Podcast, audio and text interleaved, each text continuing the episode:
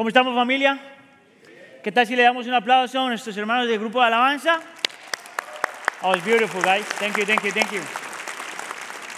Um, déjeme hoy empezar con una pregunta. Eh, una pregunta que usted se tiene, una pregunta que me llama la atención, por lo menos. ¿Alguna vez usted ha experimentado algo que es tan bueno, tan hermoso, tan bello, tan perfecto, que casi, casi tú te atreverías a decir, esto es demasiado hermoso para ser verdad? ¿Alguno de ustedes ha experimentado eso alguna vez? Ah, ok, voy a necesitar colaboración, muchachos. ¿Alguno de ustedes ha experimentado eso alguna vez? Ok. Mire, a lo largo de mi vida han habido, han habido varias ocasiones donde yo he experimentado cosas y eventos donde yo digo, esto es demasiado hermoso para ser verdad. Y tengo una lista de ellos en mi cabeza. Ay, como tengo dos horas el día de hoy, por el domingo de resurrección me dan dos horas para predicar. Ah, espero que trajo snacks porque la cosa va para largo. Ah, eh, tengo una lista y entre ellos, yo creo que está correcto decir que entre la, en la lista, aparte de mi conversión, mi volumen cristiano, está mi matrimonio, por ejemplo. Yo me acuerdo claro ese evento como algo que cambió mi vida. Había un Aníbal antes de eso y un Aníbal después de eso un regalo del Señor. Y me puedo acordar este evento tan hermoso donde veo a esta muchacha de 23 años viniendo hacia mí. Y ahí, por un momento yo me hice la pregunta, esto es demasiado hermoso para ser verdad. Yo había estado con mi esposa como novios ya siete años antes de eso. Ah, y el evento se volvió aún más especial cuando yo puedo ver en el rostro de Heidi al, ella estar mirándome y es como que ella me está diciendo, todo eso es mío. Yo la entiendo porque, alguien me dijo que no haga eso, entonces ya no voy a hacer eso, ahora voy a hacer esto. de abajo para arriba. La realidad es que, eh, por lo menos en mi experiencia, la gran mayoría de la gente ha tenido, por ejemplo, en un matrimonio esa experiencia. Por lo menos al principio. Pues cambió a lo mejor, pero al principio. Una experiencia que tú dirías, esto es demasiado hermoso para ser verdad. Yo, por la gracia y misericordia del Señor, he podido oficiar muchos matrimonios y hasta el día de hoy yo no he encontrado ningún matrimonio donde la muchacha está caminando hacia el novio y la novia está esperando y que se miran a los ojos y que hacen... Ah, yo nunca he visto eso. Es porque ese momento es un momento bien especial. A lo mejor tenías, tienes, ese fue tu historia, a lo mejor tienes otros momentos. Otro que se me viene a la mente es, por ejemplo, cuando nacieron mis niñas. Son momentos que cambian la historia. Había un Aníbal antes y un Aníbal después. Y yo me acuerdo como si fuera hoy, viendo a las niñas salir de, allá abajo, allá estaba saliendo, y, y, están llenas de estas cosas que vienen con ellas, y sin embargo, en medio de todo eso, que es como una imagen medio grotesca, la belleza de saber que estas niñas eran mis hijas. Esos momentos son momentos tan especiales, tan hermosos que tú dices, es demasiado hermoso como para ser verdad. Y te pongo una lista de muchas cosas y tú tienes tus propias historias. Yo quisiera argumentar el día de hoy que ese sentimiento de que es demasiado hermoso para ser verdad fue precisamente lo que los discípulos experimentaron a ver a Cristo resucitado. Yo quisiera argumentar que esto que nosotros sentimos cuando pasa algo hermoso fue exactamente lo mismo que los discípulos sintieron cuando vieron a Cristo salir de los muertos. En Lucas capítulo 24, donde vamos a pasar un tiempo juntos, dice que el Señor Jesús se aparece a esta gente. Y ellos pensaron que era un fantasma hasta cierto punto. Y para probarle que, que no era un fantasma, le muestra las heridas de las palmas de las manos y de los pies. Y mira cómo la Biblia describe la reacción de estos discípulos. Capítulo Lucas capítulo 24, versículo 41. Como ellos todavía no lo creían, a causa de la alegría y porque estaban asombrados. Ahora, note aquí porque es un versículo bien extraño. Dice que no creían, pero que sin embargo tenían alegría, que no creían y que sin embargo estaban asombrados. Es por eso que la mejor traducción, en mis palabras, de lo que ese versículo dice es, era tan hermoso que parecía que no fuera verdad. Y sin embargo lo era. La resurrección es tan hermosa, tan increíblemente bella y poderosa, que parece que no fuera verdad. Ahora, lo que yo voy a hacer por los siguientes minutos es basado en Lucas capítulo 24, mostrarte cinco razones ¿Por qué la resurrección es más hermosa, es tan hermosa que parece que no fuera verdad? Mira, razón número uno, si Cristo resucitó, significa entonces que tu deuda fue pagada en su totalidad. Lucas capítulo 24, versículo 36 dice que mientras ellos relataban estas cosas, hablando de la muerte de Cristo y todo lo que había pasado, Jesús se puso en medio de ellos y les dijo, pasa a ustedes o pase a con nosotros, dice otra traducción. Nota que el Señor Jesús simplemente, y ahorita voy a volver a eso, aparece en medio de ellos y les primero que les dice, no fue muchachos, no se preocupen, ya llegué. No dice, no se preocupen muchachos, dejen de llorar, ya estoy aquí. Lo primero que les dice es, paz a ustedes o la paz sea con ustedes.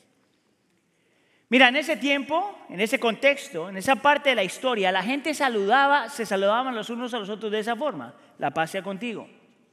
Pero cuando Cristo está diciendo esto, todos los eruditos dicen lo mismo. Cuando Cristo está diciendo esto, la paz sea con ustedes o paz a ustedes, Él está haciendo una conexión entre su resurrección y lo que pasó el viernes en la noche.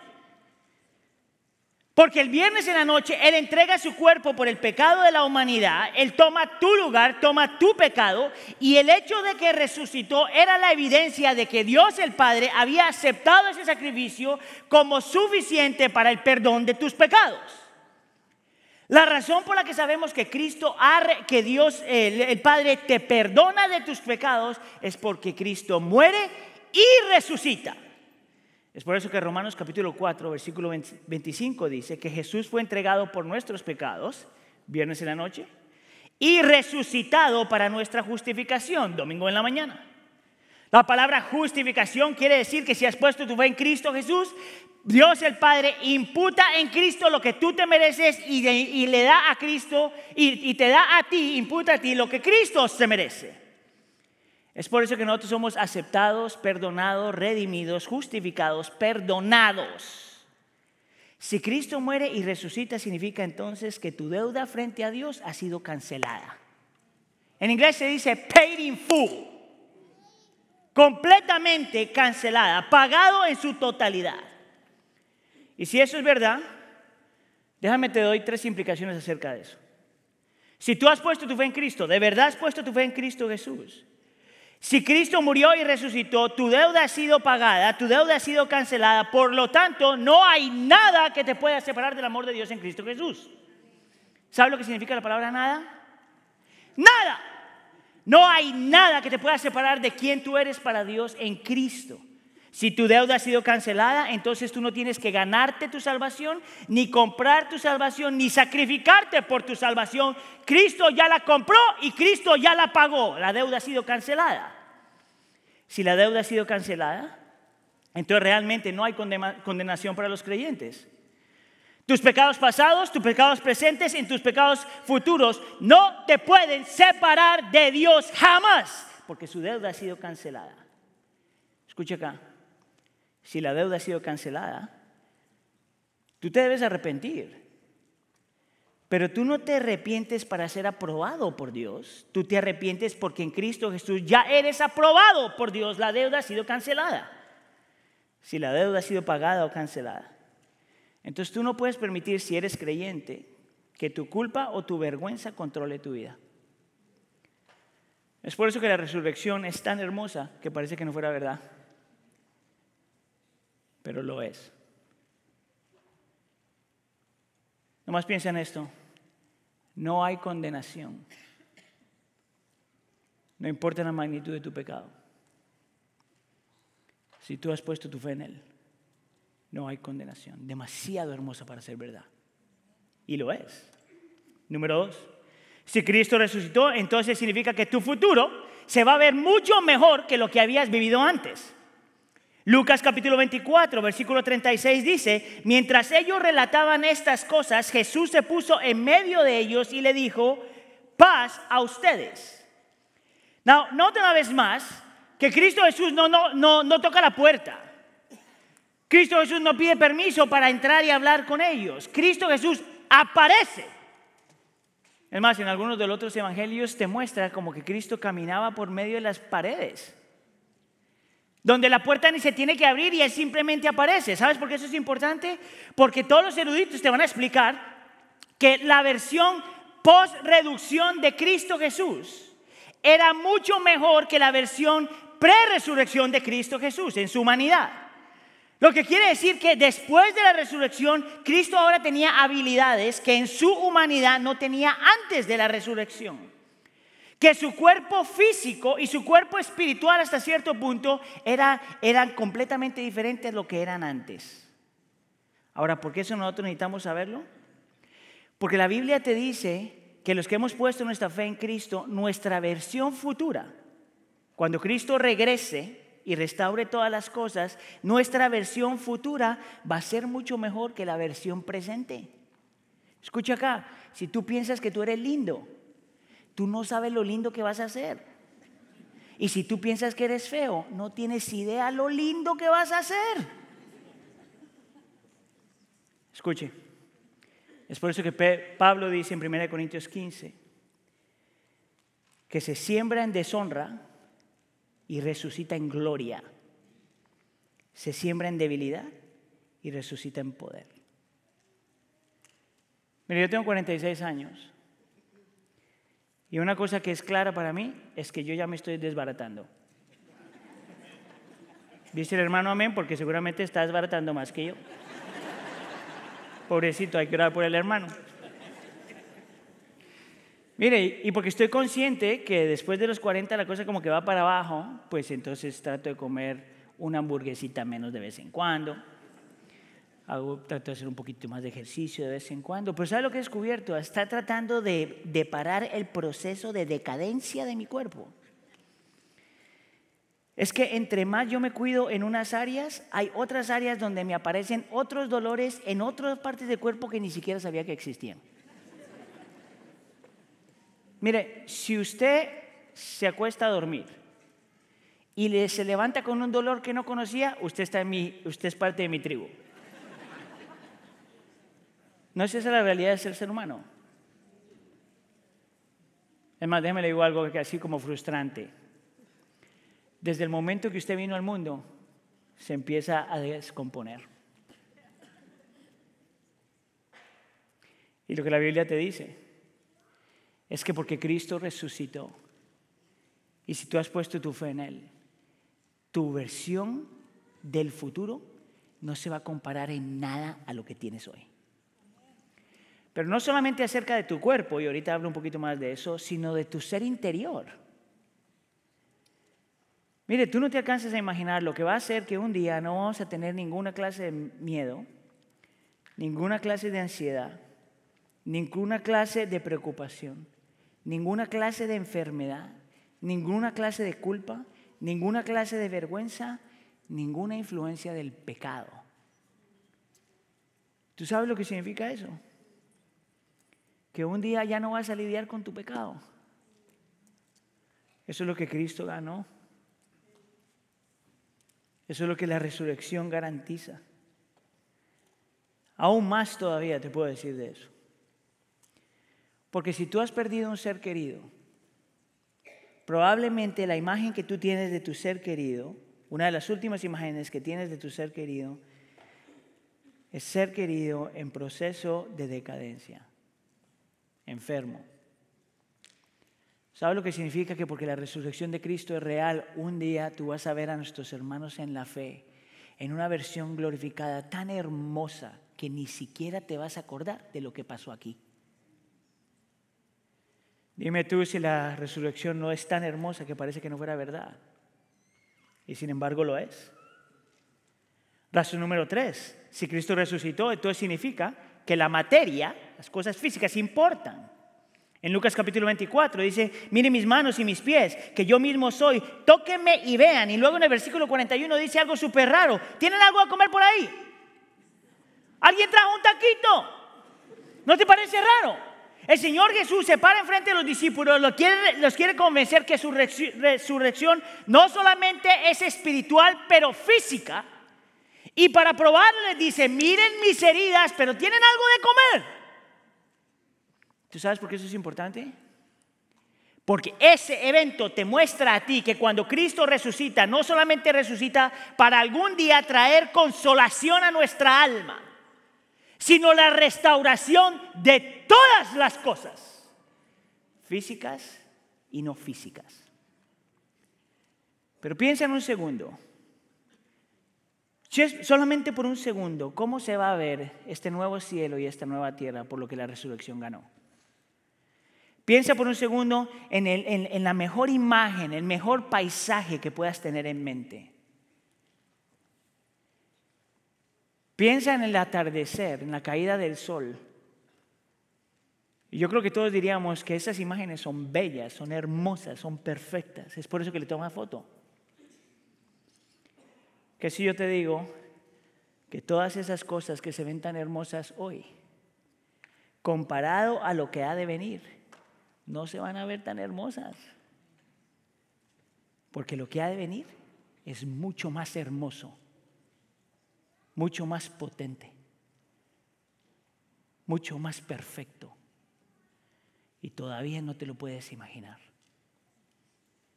Porque nunca hemos estado en un lugar así.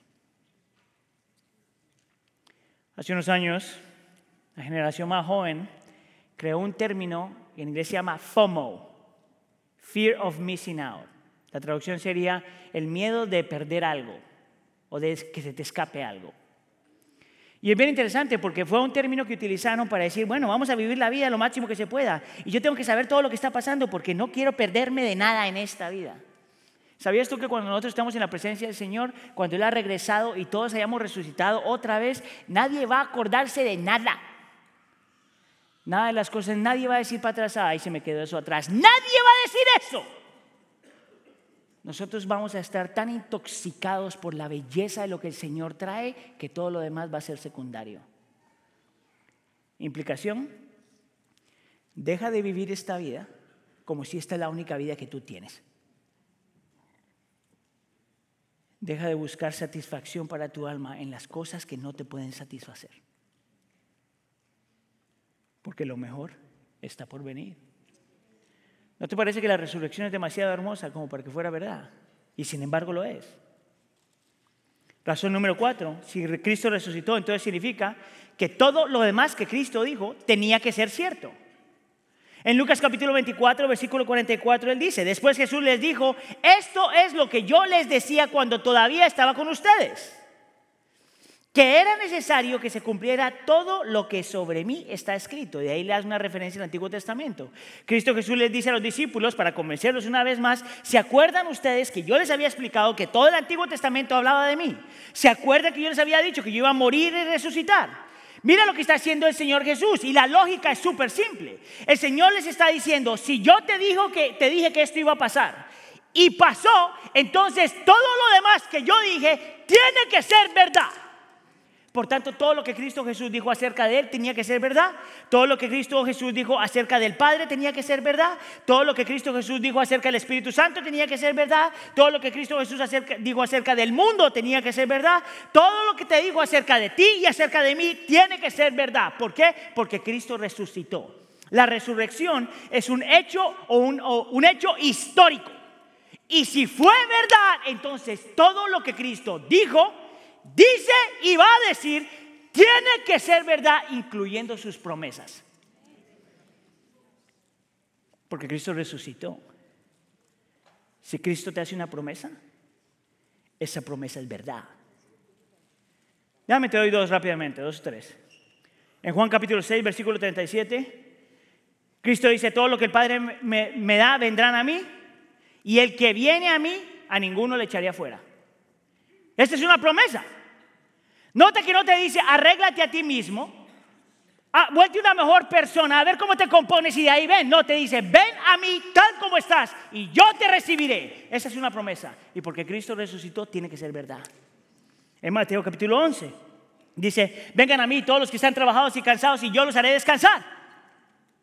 Esa es una promesa. Si tú vienes a Él con toda tu carga, todo tu dolor, toda tu culpa, toda tu vergüenza, ven a Él y Él te hace descansar.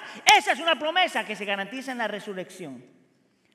En Mateo capítulo 28, cuando el Señor Jesús dice, yo estoy con ustedes hasta el fin del mundo, esa es una promesa. Es por eso que en Lucas capítulo 24, el mismo texto que estoy mirando, en el versículo 49 habla del Espíritu Santo. Dice, por tanto, yo enviaré sobre ustedes la promesa de mi Padre, pero ustedes permanezcan en la ciudad hasta que sean investidos con poder de lo alto. Y el Señor Jesús está diciendo algo que había dicho Mateo 28. Es el mismo pasaje que está diciendo, yo estaré con ustedes hasta el fin del mundo en la persona presencia del Espíritu Santo. Esa es una promesa.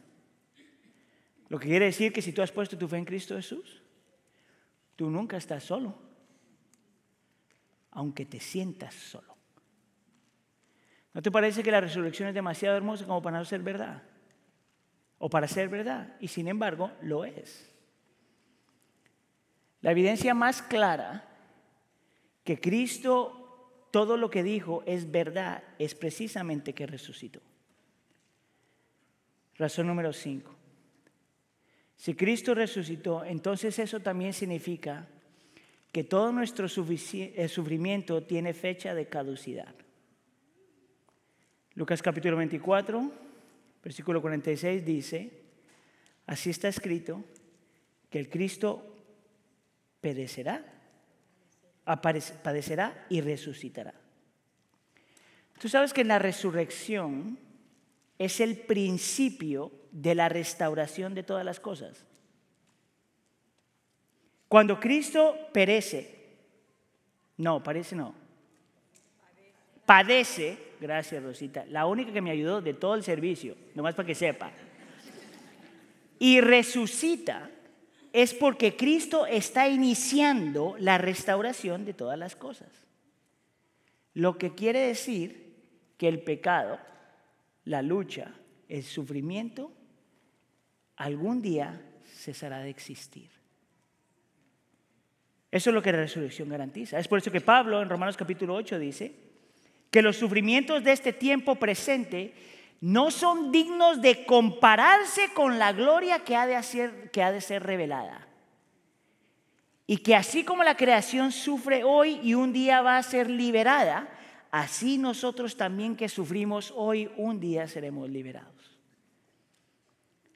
El sufrimiento en algún punto cesará de existir. Es por eso que nosotros no podemos perder la fe. Porque todo lo peor que has pasado por la resurrección en algún punto solamente será como un mal sueño. ¿No te parece que la resurrección es demasiado hermosa para ser verdad? Y sin embargo lo es. La resurrección lo cambia todo. Lo cambia todo. Mira, los consejeros muchas veces utilizan un acrónimo para explicar por qué nosotros luchamos. Y te lo voy a poner en inglés porque no pude pensar en una traducción que hiciera sentido. El término que utilizan ellos es HALT, H-A-L-T que significa hungry, angry, lonely or tired. La traducción, hambriento, enojado, solo, cansado. Y ellos argumentan que nosotros luchamos cuando alguna de estas cosas está pasando en nuestra vida. Entonces luchamos cuando estamos hambrientos, tanto física como espiritualmente. Te dice que nosotros luchamos cuando estamos enojados, tanto física como espiritualmente. Te dice que nosotros luchamos cuando nos sentimos solos, cuando estamos ah, tanto física como espiritualmente. Y te dice que luchamos cuando estamos cansados, tanto física como espiritualmente. Pero mira lo que la resurrección le dice a un pueblo hambriento. El Cristo resucitado le dice al hambriento, pasa a ustedes. Un día encontrarás completa satisfacción. Al enojado, Cristo resucitado dice, pasa a ustedes. Un día yo arreglará, arreglaré todas las cosas. Al que se siente solo, el Cristo resucitado dice, pasa a ustedes. Yo estoy contigo hasta el fin del mundo y un día dejarás de sentirte solo. Y aquel que está cansado, Cristo resucitado, dice, pasa a ustedes. No pierdas la esperanza, porque un día el sufrimiento dejará de existir. ¿Cuánto tú crees en la resurrección de Cristo? Estás viviendo a la luz de la resurrección de La resurrección de Cristo es tan hermosa que parece que no fuera verdad, pero lo es. Y por eso estamos aquí hoy. Amén. Oramos. Señor, ¿quién iba a creer que más de dos mil años atrás Cristo Jesús moriría, moriría y luego resucitaría? Pero no solamente para probar que era Dios, sino para cambiar toda la historia y para cambiar toda nuestra vida. Señor, en medio de nosotros sabemos muchos hambrientos. Habemos muchos que estamos enojados. Muchos, Señor, que nos sentimos solos y muchos que nos sentimos cansados. Mi oración para nosotros, Cristo Jesús, es que tú te reveles a nosotros. Y no solamente lo que tú ganaste al morir, pero lo que tú ganaste al resucitar para satisfacer todos los anhelos de nuestro corazón y encontrar paz en medio de lo que experimentamos. Ayúdanos, Señor, a tener una imagen de lo que ha de venir por la resurrección de Cristo, tan grande, tan grande, tan magnificente, que no podamos encontrar satisfacción en lo que tenemos aquí, pero que podamos mirar más allá y vivir a la luz del más allá. Te lo pedimos por favor en nombre de tu Hijo Jesús. La iglesia dice...